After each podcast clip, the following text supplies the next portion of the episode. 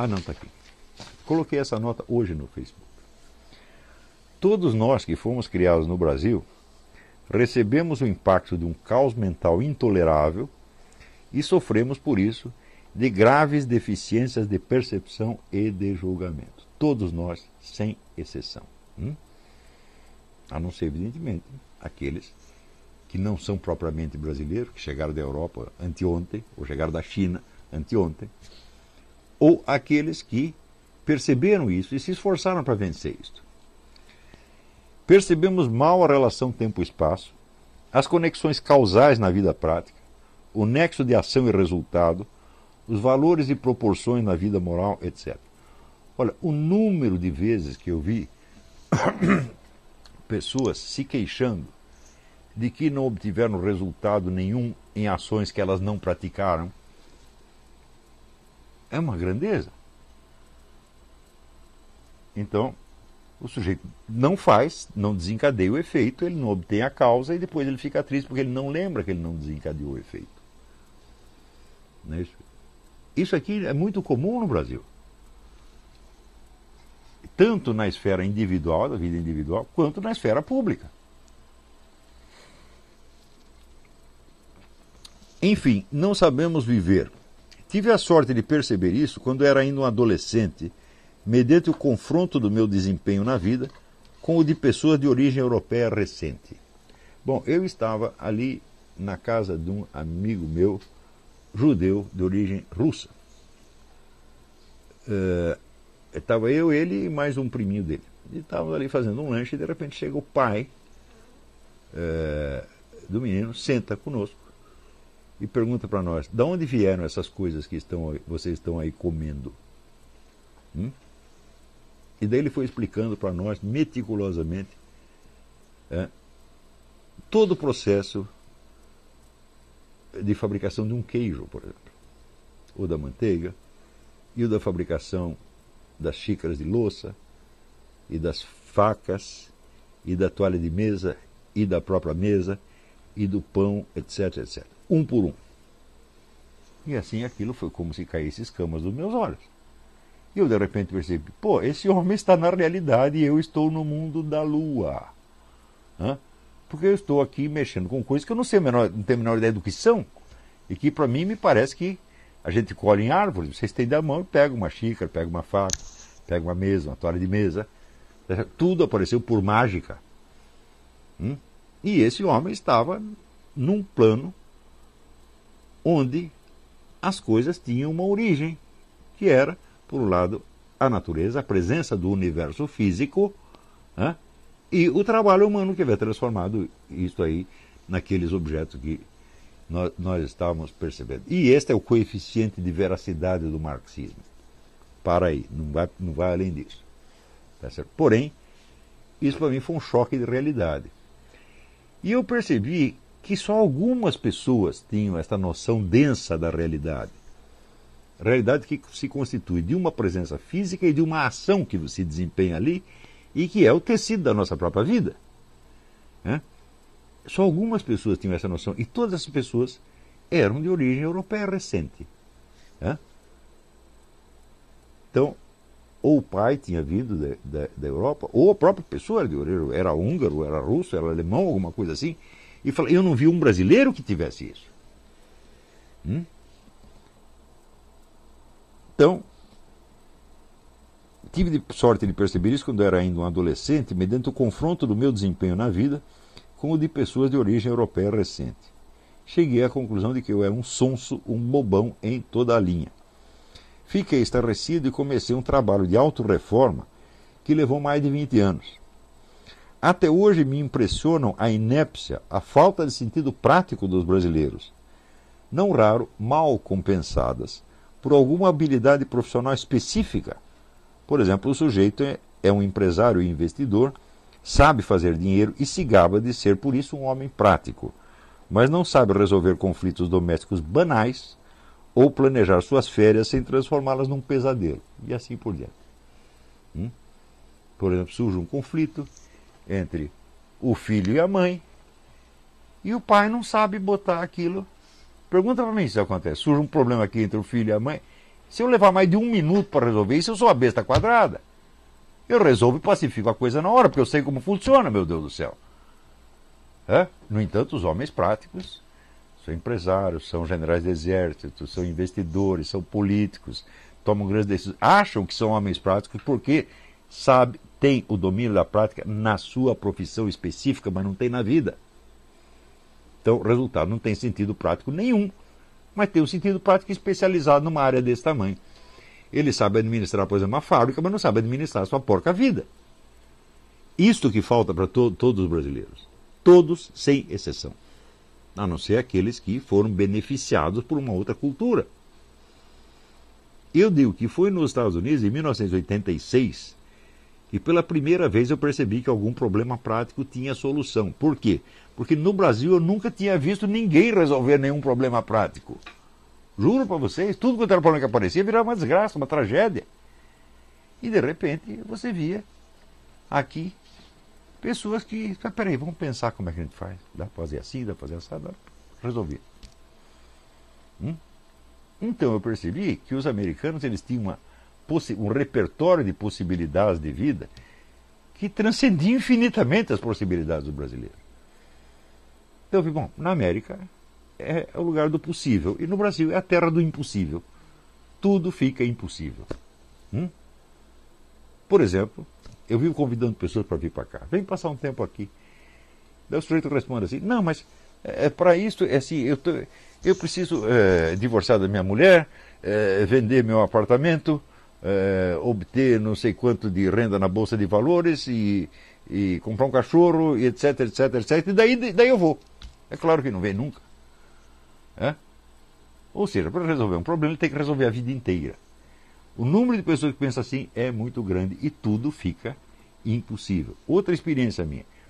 Eu nunca tive uma única ideia na minha porca vida que todos os brasileiros consultados não dissessem que ia dar errado.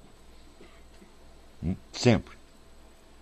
Ah, eu quero fazer tal coisa. Não, não, não, você está com ilusão, você. É, é, né? Você não tem experiência da vida, você vai se ferrar. É, sempre foi assim. É? Ou seja, o indivíduo compensa a sua incapacidade prática castrando a capacidade prática do outro e castrando, castrando o desejo de agir. Então, é claro que nós estamos num país doente, mas quando dizer um país doente, onde está o país doente? Bom, ele está na sociedade em volta, mas ele está no seu coração também. Você é doente. Todos nós brasileiros somos doentes. Todos nós somos incapazes. É? E para nos tornarmos capazes, nós temos que fazer uma reforma dentro de nós. Então, começar por perceber isso, falar, olhar no espelho e dizer: Eu não sei fazer nada. Hã? Então, aprenda a fazer alguma coisa, depois outra, depois outra, depois outra, depois outra. Hã? Por exemplo, você tem um conflito doméstico. Como é que você resolve o conflito doméstico? Duas pessoas brigam, como é que você faz? Hum? Ou tem dois cachorros brigando, como é que você separa o cachorro?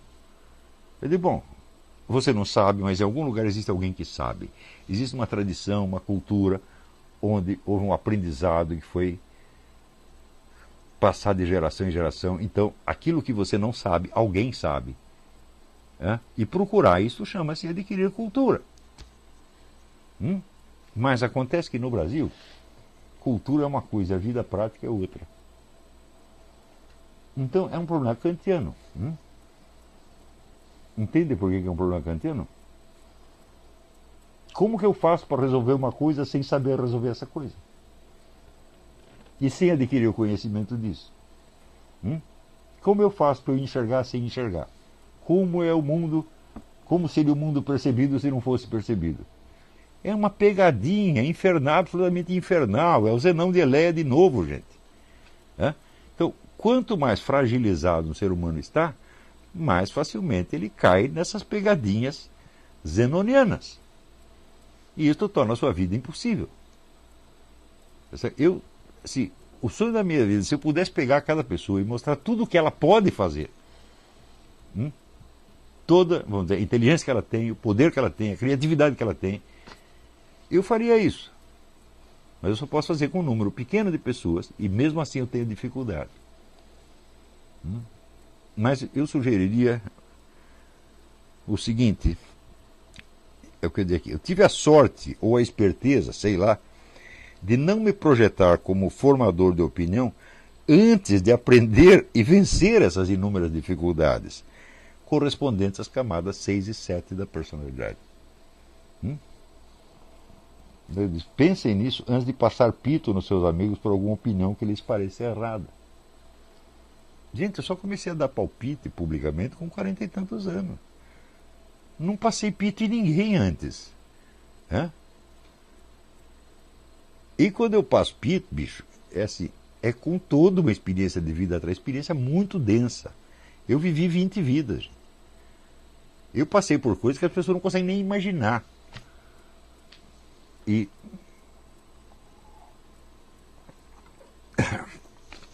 então quando é claro que a minha capacidade expressiva é muito limitada em relação vamos dizer, à amplitude da experiência que eu vivi. Eu não consigo explicar tudo de uma vez, preciso ir um pouco de cada vez.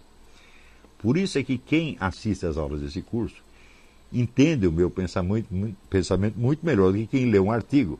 Porque se ele está lendo só o que está no artigo, ele pensa que eu só sei aquilo. Isso é outra característica do brasileiro, a síndrome de Dunning-Kruger. Né? Gente nunca pensa, espera, para dizer o que ele está dizendo, o que mais ele precisaria saber além disto? Então, existe, junto com esta incapacidade prática, junto com ela, em, em função dela, vem esta necessidade de sempre depreciar os outros e buscar uma compensação, porque a impotência diante da vida é, é uma coisa terrível. É? Eu quero tudo e não posso nada. Estou amarrado por todos os lados. Claro que você vai ter ódio do universo. Né? Então você vai culpar Deus. Ah, mas culpar Deus não posso, porque eu sou católico, etc. Então você vai encontrar alguém que. para você criticar, para você falar mal, para você esculhambar. Então é uma compensação. E é o caranguejo no balde. O caranguejo está saindo do balde, o outro puxa. Ele vem para baixo. Então é vir uma tragédia. Tudo isso, gente, é superável. Hum? Mas o nego precisa saber, olha, quando você é novinho, tome consciência de que, primeiro, você é incapaz. Segundo, você é anormal. Né? Pessoas normais não existem no Brasil, porque não tem norma. Né? Não existe um padrão de normalidade no Brasil. Existem padrões de normalidade grupais. Hum? Onde você, para ser considerado normal, você precisa se ajustar à loucura daquela turma em particular. Mas um padrão de normalidade que seja reconhecido na sociedade não existe simplesmente. É? Em outros países existem. Chega aqui nos Estados Unidos, todo mundo sabe o que é um negro normal ou anormal. E quando vê que o negro está normal, eles falam, you need help. É? Qualquer um percebe isso quando o sujeito need help. É? No Brasil tem camarada totalmente louco, está louco há várias décadas. É? E ninguém percebe que o negro está louco, porra. É? Então, uma pergunta aqui. Pergunta talvez meio básica, mas eu acho que pode ser que ilustre o que você está falando. É, você acha que para superar essas barreiras, uma boa, uh, um bom método de auto-superação seria você estabelecer, você passar a adquirir gosto pelos desafios ao invés de. Eu não digo que isso seja um método, o método que se aplica a tudo, mas sem isso não dá para fazer nada. E, e também objetivos é? que façam você uh, lançar objetivos, alvos, né? Que você Por exemplo, quando você percebe que você tem uma incapacidade, a primeira coisa que você tem que perceber e aceitar. É? Por exemplo, vamos supor, você é covarde. É? Ótimo, então vamos partir daqui. Eu sou covarde. Né? Como é que eu faço para deixar de ser? Então, primeiro, você tem que conhecer alguma pessoa corajosa. Né? E em vez de você odiá-la porque ela é melhor que você, você vai ter que aprender com ela, pô. E enfrentar situações que... E enfrentar situações.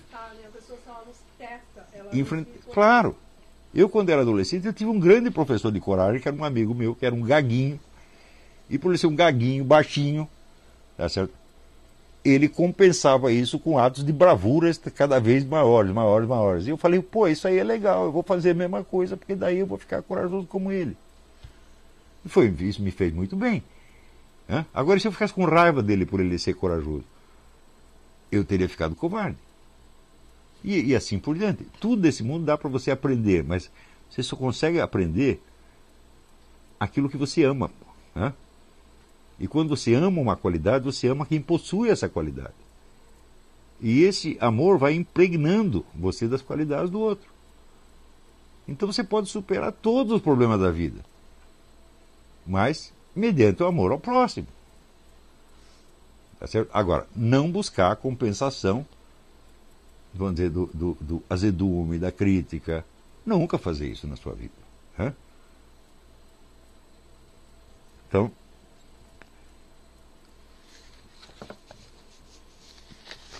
pense assim, eu só vou passar pito em alguém quando eu tiver vencido essas coisas. Quando eu tiver certeza de que, ah, bom, agora eu sou, ah, consegui a minha sanidade, a minha normalidade, a minha centralidade. Hum? Então agora eu sei quem eu sou. Hã? Eu tenho um centro. Quando eu falo a palavra eu, eu estou muito consciente do que eu estou falando. Hum? Não uso a palavra eu à toa.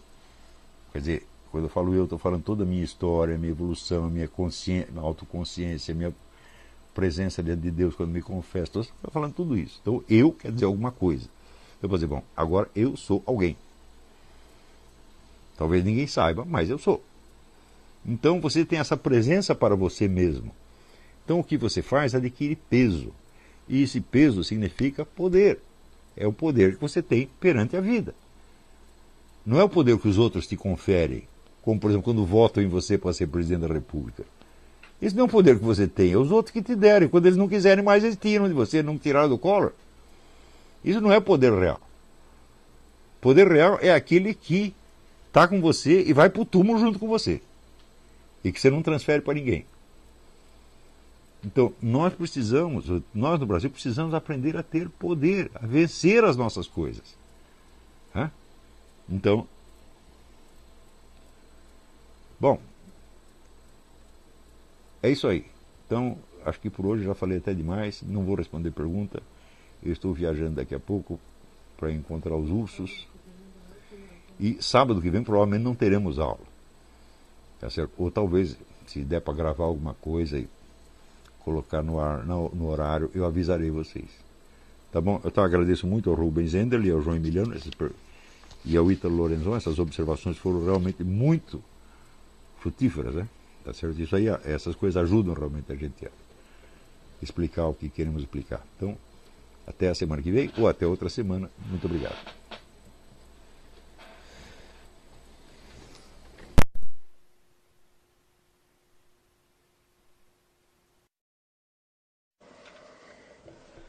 Vamos lá. Aqui tem uma pergunta cumprida. Vanessa Barreto Farias. Primeiro lugar, gostaria de agradecer por tudo que já aprendi com a sua ajuda, suas obras, nos seus artigos. Muito obrigado.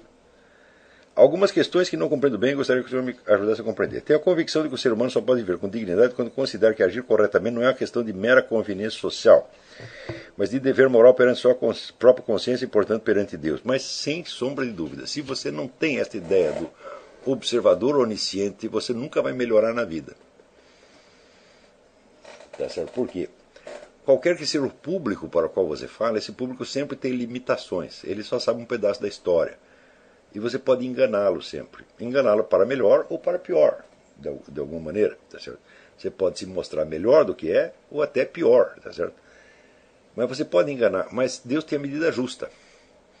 Se você aprendendo vamos dizer, a falar com Ele, quer dizer, quando você começa a querer exagerar na sua maldade, Deus manda você parar. Você está entendendo? Então, é, e, sobretudo, uma coisa importante desta, desta, desse comparecimento perante Deus é você ter a ideia da sua absoluta insignificância. Você precisa nada, nada, nada, nada, nada, nada, nada, nada. É certo? É, é o. É, é o. Como diz, o subnitrato do pó de bosta. Tá entendendo? E, no entanto, você fala, você tem consciência, você pensa, e você fala com o próprio Deus, e às vezes até responde. Entendeu? É um negócio assim, essa experiência, nada substitui isso, nada. E é ali que você tem, só perante isso é que você tem ideia da escala real. O resto é tudo imaginário, o resto é tudo, vamos dizer, as escalas relativas são todas imaginárias. Por exemplo, quem você é perante a sociedade humana? Eu digo, meu filho, a sociedade humana vai passar, vai virar pó, ninguém vai ouvir falar dela, tá entendendo? pensa assim, o que é o Brasil daqui dois mil anos? Não é nada, tá certo? Então, né, a opinião do seu círculo de amigos, do seu, também eles vão todos morrer, pô, não interessa, tá entendendo? Agora, tem uma coisa ali que te dá uma ideia né, do tamanho real. Né? Então, continua ela aqui. Entretanto, percebo que cada vez que abro mão da simpatia de alguns conhecidos a fim de tornar a verdade evidente, sou extremamente atacada, como se fosse menos reprovável cometer um erro do que apontar um erro em algum raciocínio ou alguma outra conduta. Mas, minha filha, ter razão é o maior pecado da humanidade. Você nunca pode ter razão. Você tem que estar sempre errada. Você está entendendo? Então, isso é um bando de ignorantes, presunçosos, está entendendo? Que quer te rebaixar ser como eles. Né? Que que se os caras não aceitam você mesmo, arruma amigos melhores. Ora, um dos orgulhos que eu tenho na vida, tenho poucos, porque bela merda tudo que eu fiz, é de ter propiciado encontro entre pessoas melhores. Né? Porque você vê o Brasil é um país imenso, estamos num continente, que tem 180 milhões de pessoas, e a gente vê que os mais talentosos, melhores, estão muito espalhados. E não tem onde se juntar. Aqui nos Estados Unidos tem, aqui você sempre tem né, esses clubes e grupos que juntam as pessoas por afinidade. Então você cria as verdadeiras amizades que são baseadas na afinidade real. Como dizia Santo Tomás aqui, ser amigo é querer as mesmas coisas e rejeitar as mesmas coisas. No Brasil, não. No Brasil, assim, amizade eles entendem assim como uma simpatia espontânea, passageira. Então você fez seu amigo por três dias. É por isso mesmo que vira seu amigo do peito, né? E três dias depois te dá uma facada nas costas, tá certo? Porque não tem afinidade real. Então, é você procurando as pessoas que querem as mesmas coisas, que respeitam as mesmas coisas e, e desprezam as mesmas coisas, você vai achar o seu círculo de amizade. Você vai, que nem, senão é que nem a história do patinho feio, meu. Você é o cisne querendo que os patos te aprovem, eles não vão aprovar. Tá? Não vão aprovar nunca. Então, através de todos os cursos que eu realizei, criando vários grupos de pessoas, a gente vai juntando as pessoas afins e elas se fortalecem umas às outras. Se esse curso não servisse para mais nada, eu digo, olha, ele juntou as pessoas que querem as mesmas coisas, pessoas que querem ir para cima, estão sendo juntadas, então, né? Sai até casamento nessa coisa, pô. Quantos alunos meus não casaram ali, tá entendendo? É um negócio incrível, tá entendendo? Então, ó, se eu tivesse feito só isso, eu digo, bom, já algum negócio fiz. Tá certo? Quer dizer. Então, Vanessa, não, não faça muita força para convencer a pessoa, não, tá entendendo? Se você não quer ouvir, você procura outro. Como diz o outro, vai procurar a sua turma, pô. Né? Mesmo que eu fundamente minhas opiniões e apenas diga mesmo de quem quer me refutar, acuso-me de que penso estar sempre certo. Fala, olha, pensar é pensar que está certo. É pensar que está certo. Quem quer que pense o que quer que seja, pensa que está certo. O que é você ter uma opinião, se não você achar que essa opinião é melhor que a dos outros? Se eu acho que a minha opinião é tão boa quanto a sua, então eu não tenho nenhuma nem outra. Agora, as pessoas, elas fingem que não são isso. Né? Então, aquele negócio, não, eu, eu respeito a sua opinião. Falo, é claro que não respeito a sua opinião. Né? Eu respeito o seu direito de pensar errado, isso é outra coisa. Mas não, eu posso respeitar o seu direito de ter uma opinião errada, mas não respeitar a opinião. Se eu respeitar a sua opinião tanto quanto eu respeito a minha, então eu estou indeciso. Eu não sei se eu penso como eu mesmo ou como você. Tá Agora, o direito ao erro é o direito à experiência. Todo ser humano tem o direito de fazer experiência, passar pelo erro em busca de uma conclusão verdadeira. Se é um direito inalienável, tem que ser respeitado. Mas a opinião errada não pode ser tão respeitada quanto a certa. Se o sujeito diz que 2 mais 2 é 5, você vai dizer o quê? Eu respeito a sua opinião. Eu respeito nada, sua opinião não vale um peido, meu filho.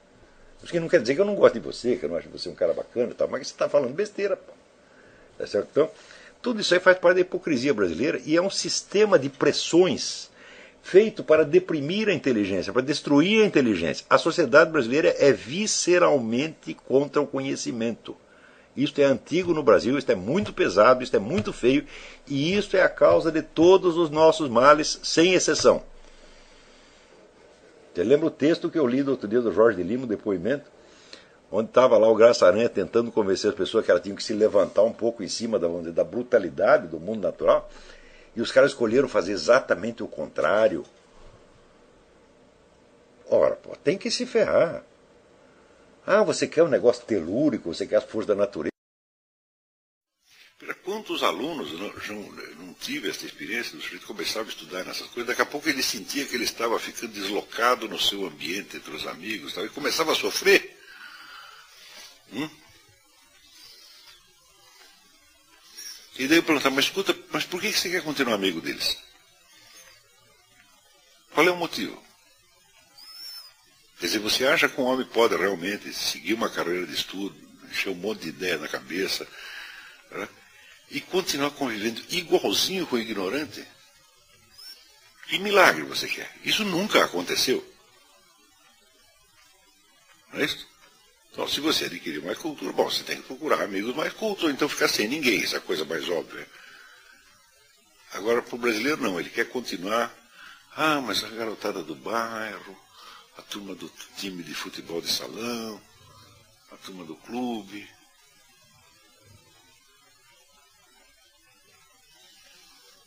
Você imagina, né? Santo Tomás de Aquino sai lá de Roca Seca, na puta que eu pariu, ele vai andando até a Universidade de Paris para ser professor da Universidade de Paris. E daí lá ele fica pensando, ah, mas o que, que a turma de Roca Seca vai pensar de mim? Não é possível um treco desse, porra. Esqueça o raio da roca seca, porra. Quer dizer, esse atavismo, essa coisa que está grudado ali no bairro, na turminha, na namoradinha, não sei. É, é, quer dizer, você já nasce velho com saudade do seu próprio passado. Né? Quer dizer, pô, você tem uma vida pela frente para fazer coisas, né? desbravar território, fazer coisas maravilhosas, então fica pensando nessa porcaria. Ainda quer que eu o console, porra. Né? Você sabe que você faz com seus amigos? Manda tudo a puta que os pariu, pronto, porra. Esquece isso. Né? Você quer ser meu amigo e, e quer continuar amigo deles? Então fica com eles. Vai. É melhor para você, não é? Porque não dá, senão você vai estar me nivelando com esses caras. Pô. Eu, não, eu não aceito, não é possível. Quer dizer que a minha conversa vai ser quase tão interessante quanto a deles. O que, que há? Está me esculhambando, pô? Agora, o fato é o seguinte, é que é, eu, durante muito tempo, eu fiquei sem amigo nenhum. Eu não, falei, não tenho com quem conversar, só tem idiota em volta, não é possível. Então, então eu fico sozinho, ué. Eu não posso desistir de mim por causa de um outro. Porque chega na hora de pagar minhas contas, quem é que vai pagar? É outro? Sou eu mesmo, né? Então, pô, meu amigo sou eu, porra. Agora, quando depois você. Veja, os escolásticos já definiam a amizade como na fórmula latina idem vele idem nole, quer dizer, amigo é o sujeito que quer a mesma coisa que você e rejeita a mesma coisa que você. Esse é seu amigo, seu companheiro. Né? Então você tem algo a fazer com ele. Agora, se não tem nada, digo, bom, é um conhecido. Então você pode dar toda a simpatia, mas você não pode esperar nada. Você pode dar algo a ele, mas não pode esperar. A gente deve ser bom com todo mundo, bom, simpático, né? prestativo com todo mundo. Um mendigo que te para na rua. Mas você não vai poder esperar manifestações afetivas dele, meu Deus do céu. Você não pode precisar deles, tá entendendo?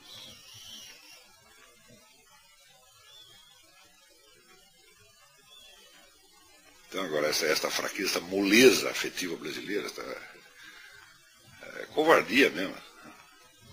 Isso aí mata é, qualquer carreira intelectual, não é possível.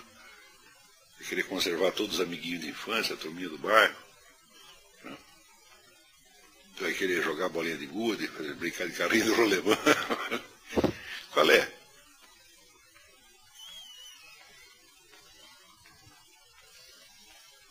Você veja que a, a casta intelectual ela tem uma característica de que ela não tem uma origem socioeconômica própria. As pessoas que a compõem vêm de todas as origens. É e criam ali uma afinidade que é superior à afinidade sociológica de origem. Pô, é? Ali se encontra cara pobre, rico, preto, branco, amarelo, etc, etc. Por quê? Porque o padrão de, de, de, convivência deles está no nível da, da, da inteligência, da cultura, é o outro plano. Agora, se as ligações atávicas, né, familiares, é, raciais, folclóricas, etc., predominam, então não pode entrar ali, porra.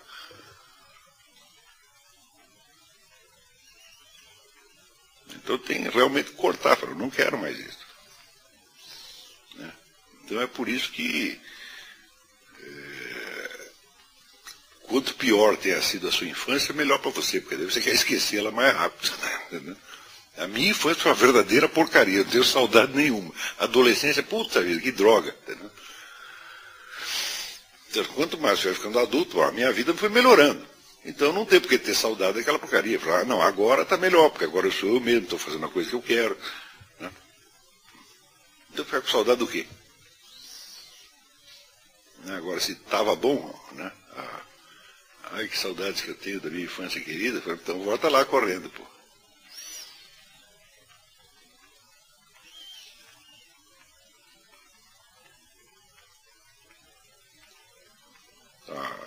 Formação e para a filosofia implica tudo isso. Filosofia é a busca da sabedoria, quer dizer, tem, a sua personalidade vai ter que melhorar muito no caminho. Mas muito, muito, muito, muito, muito, muito, muito. Tem que ficar mais inteligente, mais sério, mais responsável, mais corajoso. Entendeu? Tem que assumir a vida mesmo. Entendeu? E olha, se você não perde nada, você só ganha com isso, isso é bom pra caramba. Tem gente que não sabe. É isso. Mas eu, quando eu vejo todo esse pessoal que escreve no jornalismo, às, vezes, às vezes eu fico puto da vida, né? De, de, de, de ver que está escrevendo para um bando de idiota, que não estou entendendo porra nenhuma, mas às vezes eu fico contente pra caramba, digo, porra, mas eu sou o único sujeito que desfruta da liberdade que tem. Hã? Eu uso. Hã? E os caras não usam, eu fico com medo de usar. E um dia, quando eles quiserem usar, não tem mais. Eu digo, bom, se um dia me mandarem calar a boca, eu calo a boca satisfeito. Eu digo, putz, eu já falei tudo que queria, tá entendendo?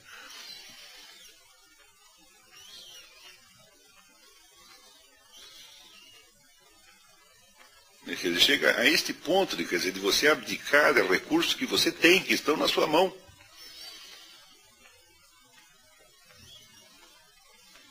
Como se houvesse alguém proibindo você de dizer, não tem ninguém proibindo. É? Pode ser que amanhã depois comece a perseguir as pessoas. Né? E de vez em quando você sofre um boicotezinho, alguém te xinga. Mas, mas isso é da natureza das coisas. Você vai ter medo de xingamento, porra. Tem medo de alguém te dá um tiro, tudo bem, mas tem medo que a pessoa te xingue. Quer dizer, a pessoa não gosta de você. Né? E o terror pânico brasileiro tem de não ser gostado.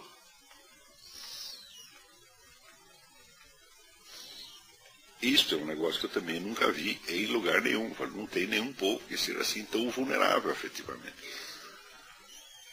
Se alguém te olha feio e não gosta de você, pô, você desaba. Mas se é assim, é porque você já estava numa posição de inferioridade, então você precisa da aprovação do outro para ficar de pé. Ele te nega, você cai. Então você já estava mal antes. Né? Agora, tu não gosta de mim, sinal que tu é burro. Né? Porque eu não vou te fazer mal nenhum, só vou te ajudar. Né? Acho que sou um bom amigo. Né? Não vou tomar nada seu. Né? Se você me der alguma coisa, eu fico grato. Se você não der, dou eu. Para mim, tanto faz. A pessoa dá, uma ajuda, ou a gente ajuda a outra. É normal da vida. Mas...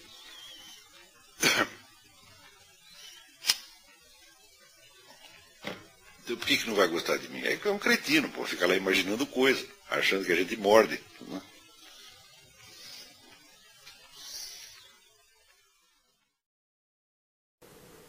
Felipe Riso, o senhor fala muito sobre é, a importância de ser uma pessoa corajosa e a relação disso com a vida intelectual.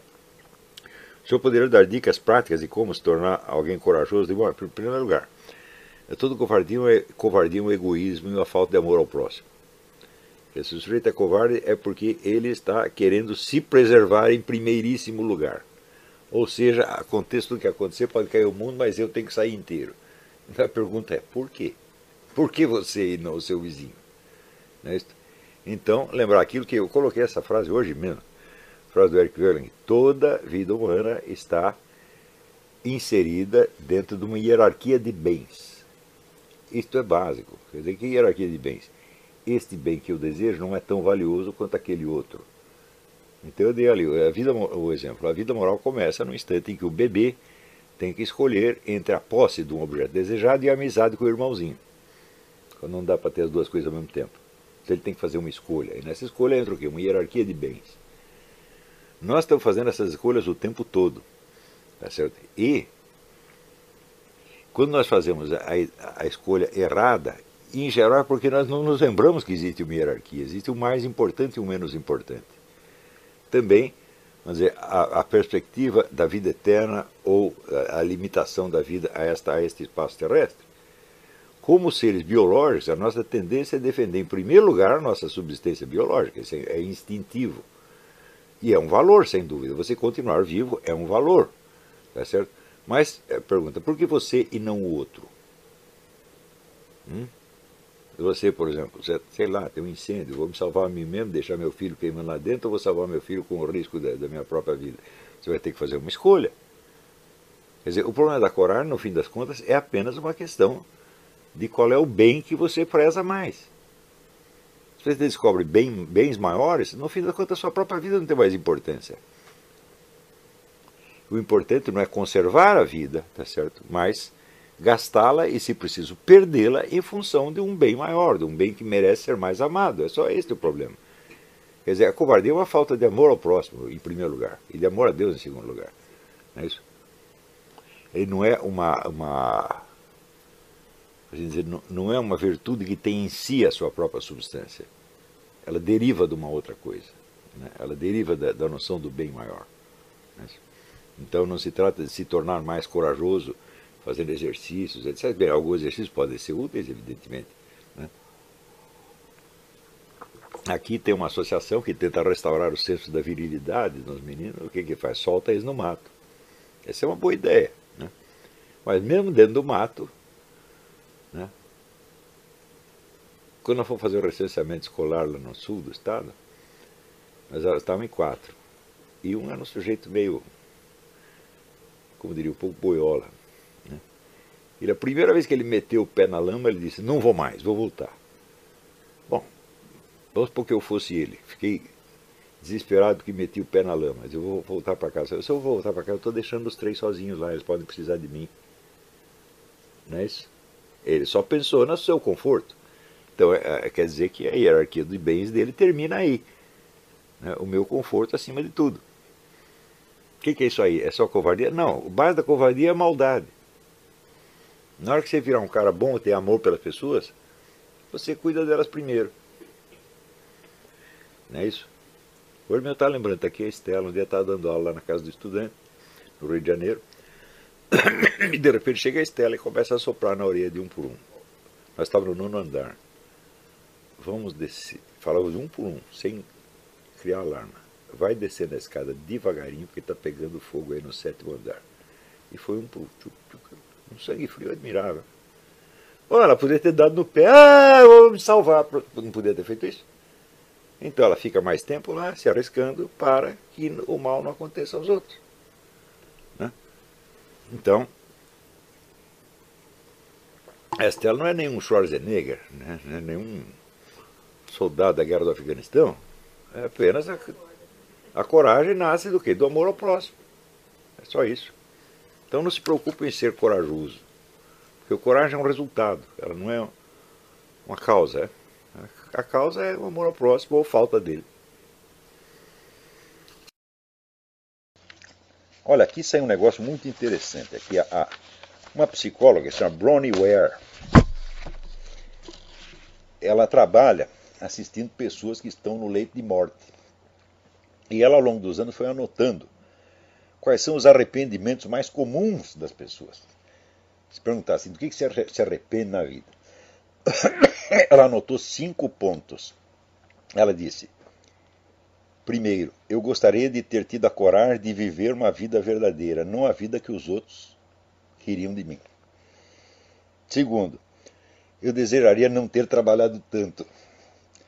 Terceiro, eu gostaria de ter tido a coragem de expressar os meus sentimentos.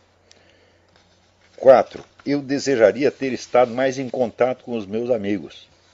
E cinco, eu desejaria ter me permitido ser mais feliz. Note bem, esses cinco arrependimentos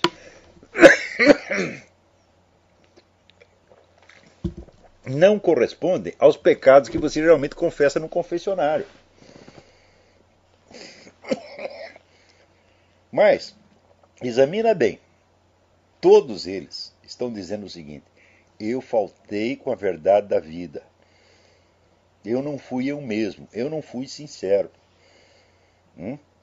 E isto, meu filho, atenta contra o primeiro mandamento. Porque Deus é a verdade e Deus não quer fingimento. Deus não quer que você seja, se faça de bonzinho. Você está entendendo? Ele quer a sua sinceridade profunda.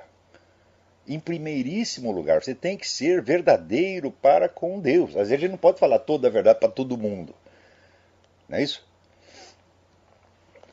Mas, para Deus e para você, e falar para você mesmo, é falar com Deus. É aquele verso do Antônio Machado, quem habla solo espera hablar a Deus um dia. É? Então, ser sincero para você mesmo é a primeira condição. Então, o que, que eles todos estão confessando? Falhei contra o primeiro mandamento. Não amei a verdade. Amei mais a aparência, a conveniência. É? Então, vocês, meus filhos, quando vocês às vezes tem gente que me critica, dizendo, não, ele tem um temperamento estourado. Então, isso é besteira. Quem faz análise psicológica de botiquim, porra. Estourado do caralho. Eu sou o sujeito mais calmo, mais paciente do mundo. Quem me conhece sabe disso. Né? Agora, eu falo o que tem de falar, porra. Como dizer, eu não levo desaforo para casa. Não que eu vou ficar com raiva do cara. Não, não fico com raiva do sujeito três minutos. Três minutos eu esqueço do dia seguinte. Mas na hora eu tenho que falar. Por quê? Para não pensar mais nisso. Né? Cara disse, ah, tá lá conspirando, teoria da conspiração. Teoria da conspiração, caralho, vai se fuder. Pronto, acabou. Não penso mais nisso. Agora, vou ficar, vou me fazer de bonzinho, para depois ficar me roendo por dentro, para depois chegar no leito de morte, ah, eu desejaria ter falado a verdade para não ficar engolindo, engolindo sapo. Para quê? Veja, esse depoimento dela é de uma importância extraordinária. Né? E os pecados que eles cometeram, os pecados que eles, os outros pecados, pecados convencionais, eles já confessaram, já foram confessionar, já confessaram. Mas tem um que eles nunca tinham confessado, confessam no leito de morte. Faltei com a verdade da vida. E isto é violar o primeiro mandamento. É o mais grave de todos. Né?